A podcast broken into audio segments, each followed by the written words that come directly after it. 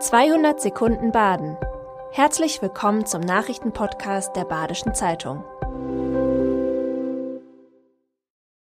Die Nachrichten am Mittwoch, dem 5. April.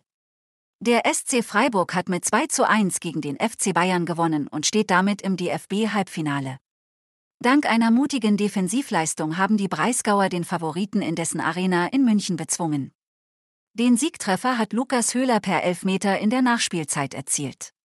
Das erste Tor für Freiburg schoss Nikolas Höfler.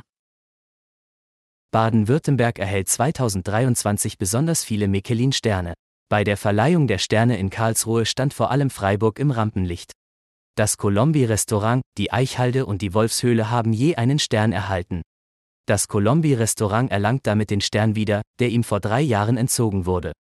Auch die Burg in Donaueschingen bekommt einen neuen Michelin-Stern, die Mühle in Schluchsee sogar erstmals zwei Sterne.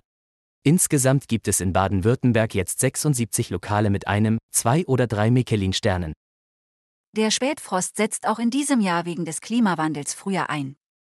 Um Schäden zu verhindern, greifen Winzer und Landwirte in den Ortenauer Sonderkulturen zu ungewöhnlichen Maßnahmen.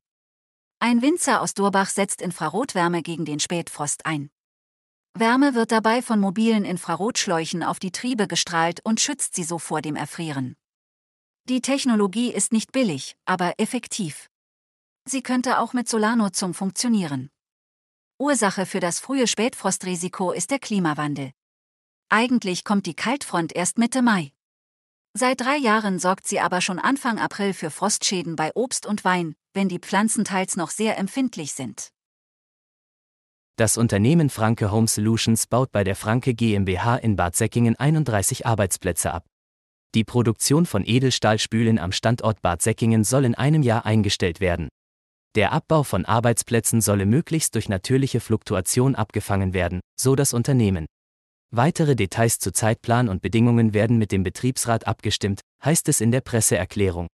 Der Standort, an dem 500 Mitarbeiterinnen und Mitarbeiter beschäftigt sind, bleibe für Franke aber von zentraler Bedeutung.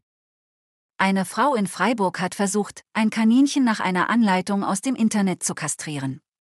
Das fünf Monate alte Kaninchen wurde anschließend in einer Kleintierklinik behandelt. Die lokale Tierärztin erklärt, die Besitzerin habe ihr Vorgehen mit den teuren Tierarztkosten und Terminknappheit begründet.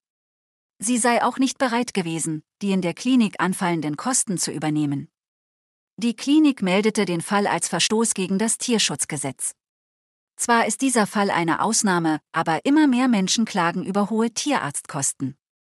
Die Ursache dafür ist unklar. Die Tierklinik rät allen Tierhaltern, eine Tierkrankenversicherung abzuschließen. Wenn man sich das nicht leisten kann, solle man sich gut überlegen, ob es sinnvoll sei, ein Tier zu halten. Dem Kaninchen geht es jetzt gut, es wird ein neues Zuhause bekommen. Das war 200 Sekunden Baden. Immer montags bis freitags ab 6.30 Uhr. Aktuelle Nachrichten rund um die Uhr gibt's auf der Website der Badischen Zeitung badische-zeitung.de.